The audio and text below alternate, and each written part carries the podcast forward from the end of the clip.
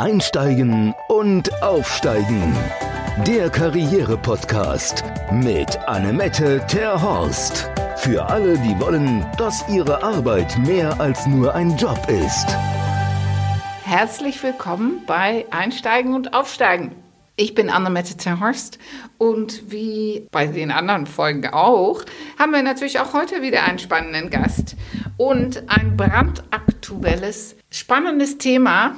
Ja, es ist aktueller als eh und je und äh, das ist das Thema Arbeitslosigkeit, sowohl nach langer Betriebszugehörigkeit als auch im Alter. Dafür habe ich heute eingeladen eine Journalistin, sie heißt Silvia Dammer. Und sie erzählt uns von ihrer eigenen Erfahrung und von dem, wie sie da ja, ihre Themen dann bearbeitet hat. Und äh, hier kommt sie und stellt sich schon mal selber vor. Unser Profi. Hallo, Silvia Dammer. Hallo, Frau Terhorst. Erstmal herzlichen Dank für die Einladung. Ich ja, freue mich, dass ich bei Ihnen bin und dass ich mit Ihnen den Podcast machen kann. Mein Name ist Silvia Damme. Ich bin 59 Jahre alt. Seit 30 Jahren arbeite ich als Journalistin, teilweise selbstständig. Im letzten Job war ich angestellt und den habe ich im Juni diesen Jahres verloren, weil ich mich damit nicht abfinden wollte. Sind wir beide zusammengekommen. Ich habe mich von ihnen coachen lassen und ja, ich kann den Hörern eine ganze Menge erzählen, wie das so ist, mit fast 60 auf dem Markt sich umzuschauen und einen neuen Job zu finden. Wie war denn Ihre erste Erfahrung damit, mit dem Arbeitsmarkt, wenn Sie es schon so direkt ansprechen? Ich habe zunächst erfahren, dass ich, oder ich hatte zunächst den Eindruck, dass wir über 50-Jährigen überhaupt nicht mehr gefragt werden. Gerade in dem Bereich, in dem ich arbeite, in den Medien, ist es ja so, dass viele junge Leute auch Ausbildung als Journalist haben, Kommunikationswissenschaftler sind, sehr gute Ausbildung haben und dann auch deswegen gerne eingestellt werden, weil sie äh, weniger bezahlt werden müssen als die erfahrenen Leute. Und ich habe die Erfahrung gehabt, dass ich auf viele meiner Bewerbungen nicht mal eine Reaktion bekommen habe oder eine automatische Rückantwort, dass meine Bewerbung eingegangen ist, ich mich bitte gedulden sollte und dann irgendwann die Absage kam. Meinen Sie, das ist wirklich ein Alters- oder Gehaltsproblem? Ich glaube schon, ja, dass es auch ein Gehaltsproblem ist. Aber es, äh, wenn jemand fünf Jahre gearbeitet hat, ist man ja nicht unbedingt günstiger.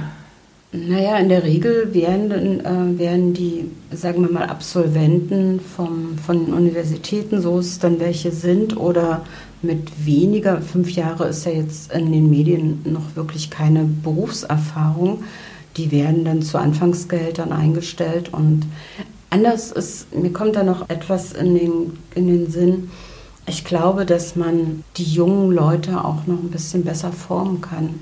Meistens ist es so, das ist ihr erster Job, sie wollen alles richtig machen und das habe ich zumindest äh, auf meiner letzten Arbeitsstelle so festgestellt, dass sie dann wenig ähm, Kritik üben, da wo Kritik geübt werden muss und auch viele Dinge mit sich machen lassen, die wir wirklich erfahren sind, nicht mit uns machen lassen würden.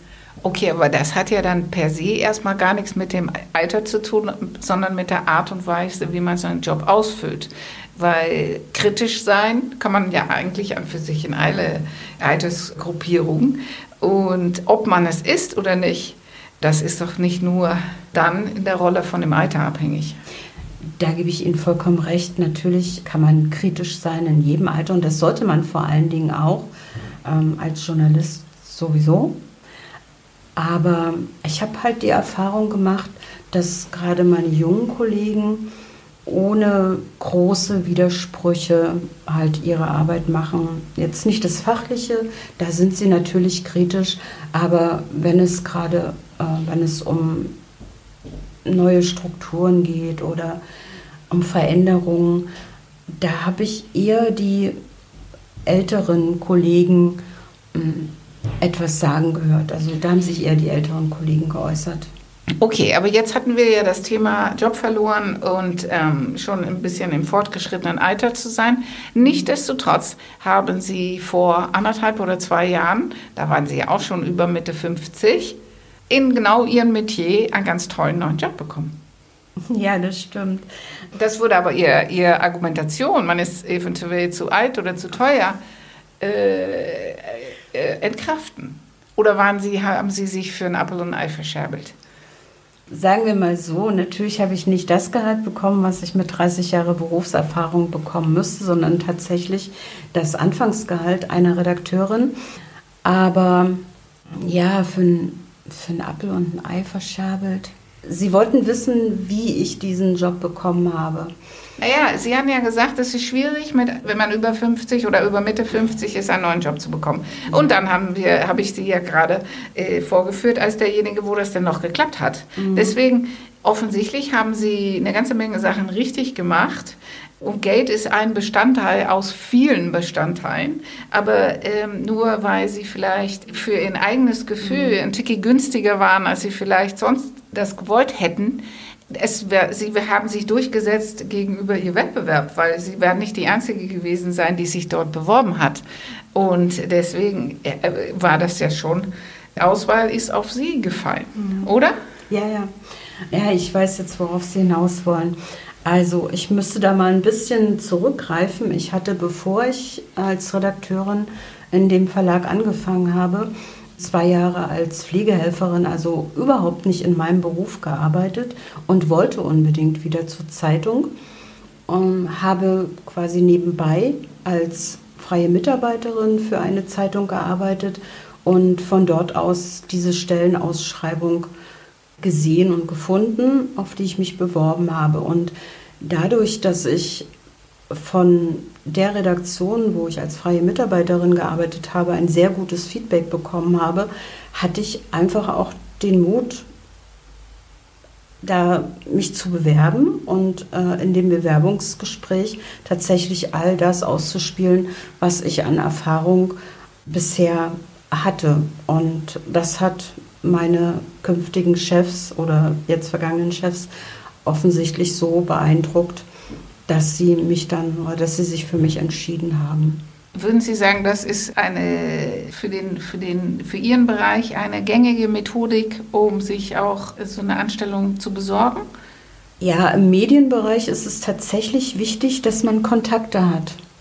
Es ist nicht nur im Medienbereich ja, äh, wichtig. Gut, ich kenne mich halt nur da aus. ja. Kontakte schaden nur die, die sie nicht haben. Das ist vollkommen richtig und Kontakte waren aber in diesem Fall auch ganz wichtig. Ähm, eine kleine Geschichte dazu. Die Redaktion, bei der ich als freie Mitarbeiterin gearbeitet habe, die hatten eine freie Stelle ausgeschrieben. Und da ich diesen Bereich, nämlich das Umland von Eckernförde, kann ich jetzt sagen, als freie Mitarbeiterin schon beackert hatte, wollte mich der Redaktionsleiter unbedingt als fest angestellte Mitarbeiterin haben. Ich habe mich beworben mit, einem ganz normal, mit einer ganz normalen Bewerbung und habe diese Stelle nicht bekommen. Was den Redaktionsleiter gewundert hat und mich auch gewundert hat und ich dann meine Kontakte genutzt habe. Ich kannte nämlich den, den Chefredakteur aus der vergangenen Arbeit bei einem, anderen, bei einem anderen Verlag und habe ihn angerufen und habe gesagt, Herr so und so, wie kann das eigentlich sein? Ich arbeite bei Ihnen seit zwei Jahren als freie Mitarbeiterin und habe nicht mal die Chance, mich auf eine Stelle bei Ihnen zu bewerben und wenigstens zum Vorstellungsgespräch geladen zu werden. Und er sagte dann, ja, Entschuldigung, ich habe Ihre Bewerbung gar nicht gesehen. Und daraufhin habe ich angenommen, dass es vielleicht ein Programm gibt, wo man im Vorfeld schon aussortiert wird, so nach männlich, weiblich bis 35 Jahre oder so. Also ich habe ihm die Bewerbung nochmal geschickt und er hat mir dann zugesagt, äh, wenn es eine freie Stelle gibt für mich, würde er mich sofort nehmen, hatte mich noch gefragt, ob ich flexibel bin, überall arbeiten würde. Das war ich.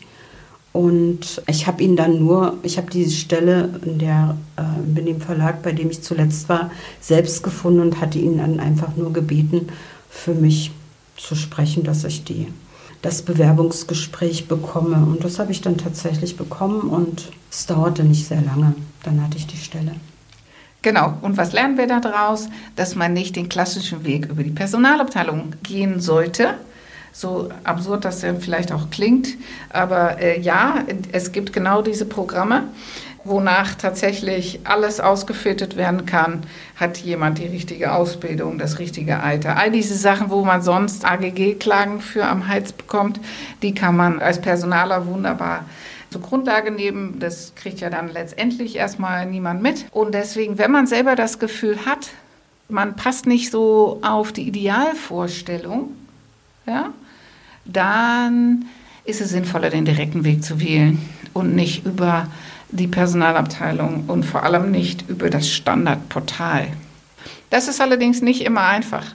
Das braucht ein bisschen mehr Aufwand. Aber äh, Sie haben ja dann, äh, Sie haben ja gesagt, äh, Sie erzählen gerne noch ein bisschen mehr über Ihre Erfahrung, arbeitslos zu sein, kurz bevor man 60 wird. Was ist denn jetzt anders, als es die Male davor war? Weil Sie haben ja schon viele Wechsel in Ihrem Leben mhm. äh, gehabt.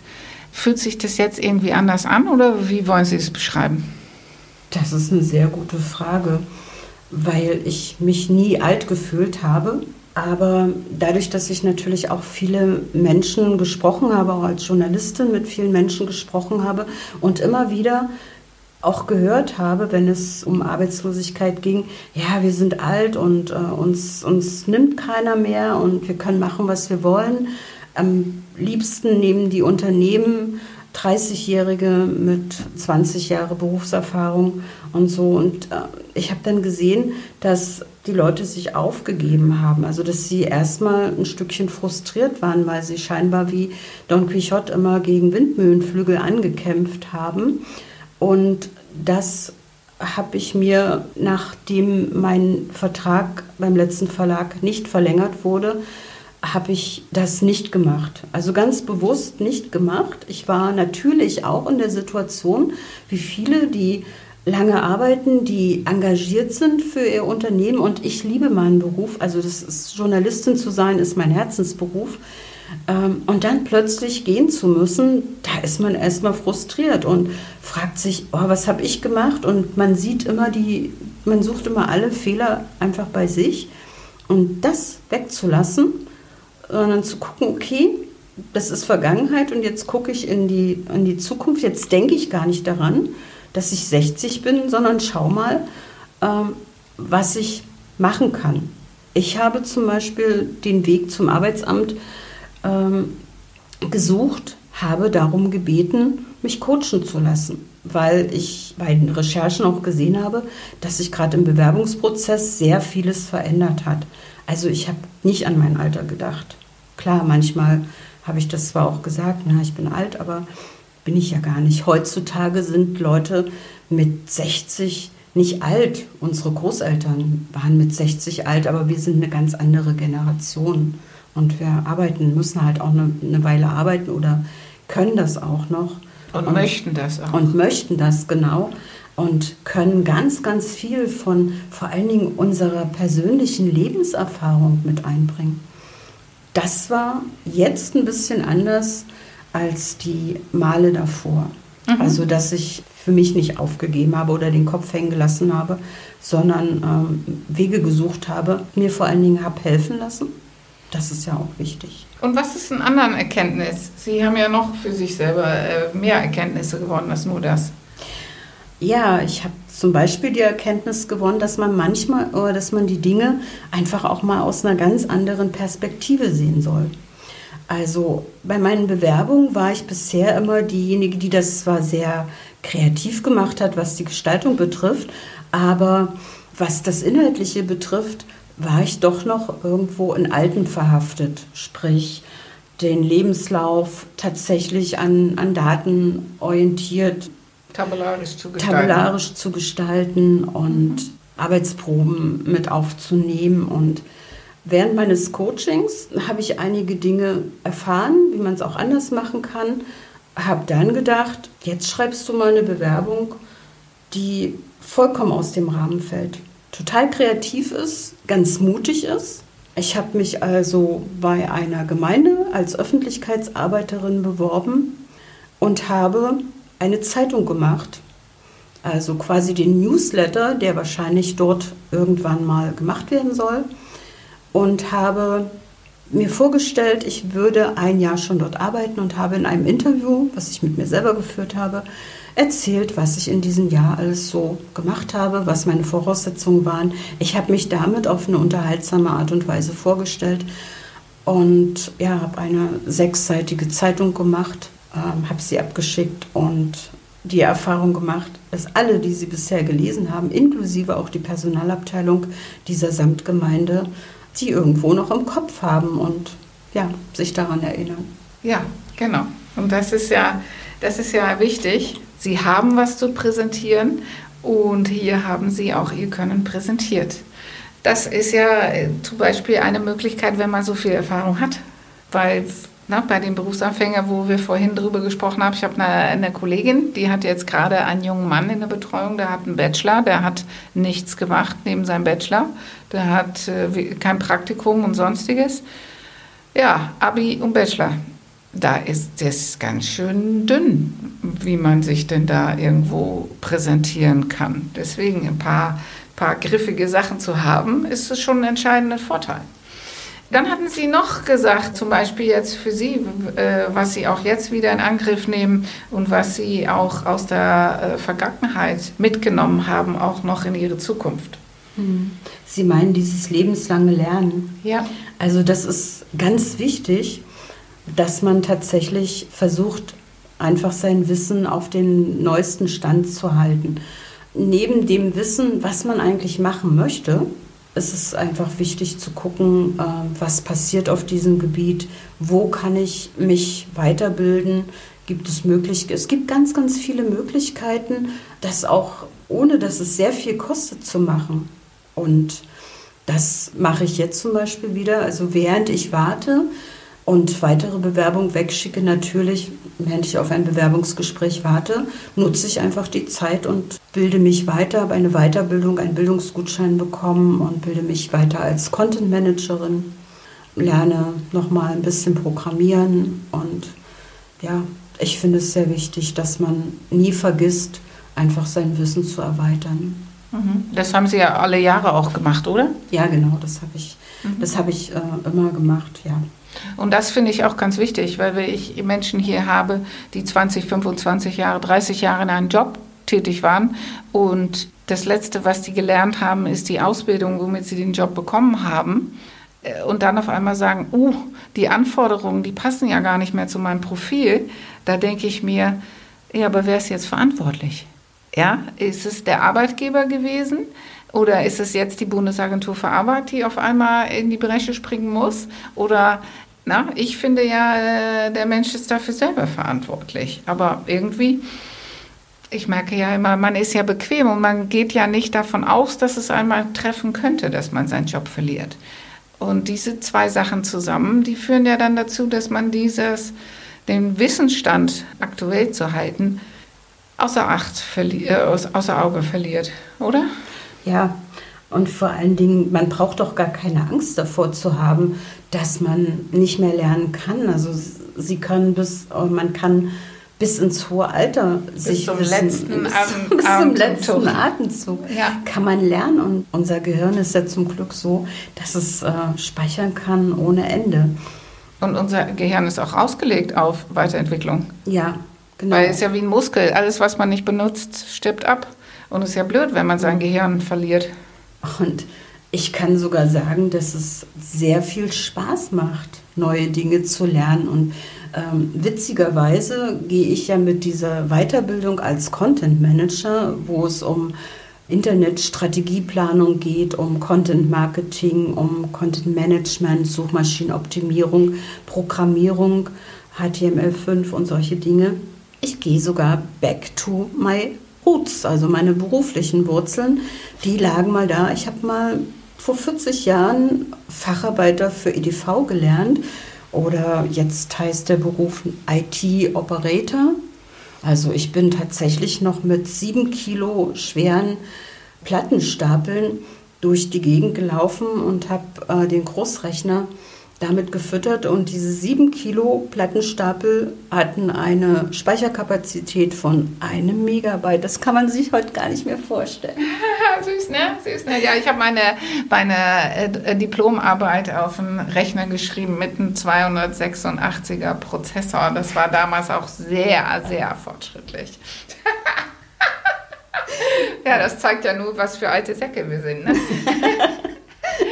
ja, ja, ja, ja. Okay. Hausaufgaben. Der Impuls für unsere Zuhörer für die kommende Woche. Was haben Sie da mitgebracht? Mhm. Eigentlich eine ganz leichte Aufgabe. Nur ganz kurz, ich habe vor kurzem das Buch gelesen, Das Café am Rande der Welt. Und da ging es darum, dass man für sich findet, was man eigentlich gerne machen will, was man wirklich gerne machen will. Also nicht arbeiten, um Geld zu verdienen, um sich neue Dinge kaufen zu können und den Frust über Stress oder so, weil man die Arbeit nicht liebt, dann mit irgendwelchen gekauften Dingen diesen Frust einfach wegdrücken, sondern mit stehen, mit gekauften Dingen stehen. Stehen ja genau, mhm. sondern schauen Sie doch einfach mal, was Sie wirklich machen wollen. Was liegt in Ihnen schon drin? worauf haben Sie Lust und schreiben Sie sich einfach mal ein paar Dinge dazu auf und finden Sie das, was Sie wirklich arbeiten wollen, was Sie wirklich machen wollen. Und wenn es der Beruf ist, den Sie sowieso schon machen, dann schreiben Sie mal auf. Also ich bin so ein Schreiberlink und ich bin ein Verfechter dafür, dass man seine Gedanken einfach aufs Papier bringt, dann bleiben sie besser haften. Schreiben Sie also wirklich auf, wenn Sie einen Job haben, der Ihnen schon sehr gut gefällt, was wäre es, was Sie da noch gerne machen wollen. Und dann kommen Sie einfach noch ein Stückchen zu Ihrem beruflichen Selbst. Das wäre die Aufgabe. Und noch dazu, einer meiner Leitsätze ist es, wenn du für etwas brennst, dann kannst du auch andere entzünden. Also suchen Sie das, wofür Sie brennen. Ein schönes Schlusswort. Ich hätte es nicht besser sagen können. Vielen lieben Dank, Silvia Dammer, für den tollen Beitrag. Und ähm, für die Zuhörer auch das nächste Mal haben wir wieder einen unglaublich spannenden Gast. Es ist ein Gedächtnistrainer. Dann gibt es die Tipps, wie man dann das, was man jetzt gelernt hat, dann auch noch besser verankern kann. Deswegen freue ich mich auch, wenn ihr auch das nächste Mal wieder dabei seid und sage für jetzt Dui. Unser Ausblick. Und das nächste Mal haben wir auch wieder einen spannenden Gast und das ist Jens-Peter Geuter. Und er hat natürlich alles das, was er sonst live macht, auch online verfügbar. Aber was das genau ist, das erzählt er euch jetzt selber kurz. Hallo, Annemette, erstmal vielen Dank, dass ich die Möglichkeit habe, hier etwas zu sagen. Ich bin Lern- und Gedächtnistrainer und vermittle anderen Menschen Techniken, die ihnen dabei helfen, kleine und große Lernvorhaben mit mehr Leichtigkeit und mit mehr Freude und auch besserem Erfolg durchzustehen. Von der Führerscheinprüfung bis hin äh, zum kompletten Studium ist da alles denkbar. Ja, und die praktischen Techniken, die teilt er mit euch in der Folge. Deswegen auf jeden Fall reinhören. Ja, sei gespannt. Bis bald. Tschüss. Einsteigen und aufsteigen. Der Karriere-Podcast mit Annemette Terhorst. Für alle, die wollen, dass ihre Arbeit mehr als nur ein Job ist.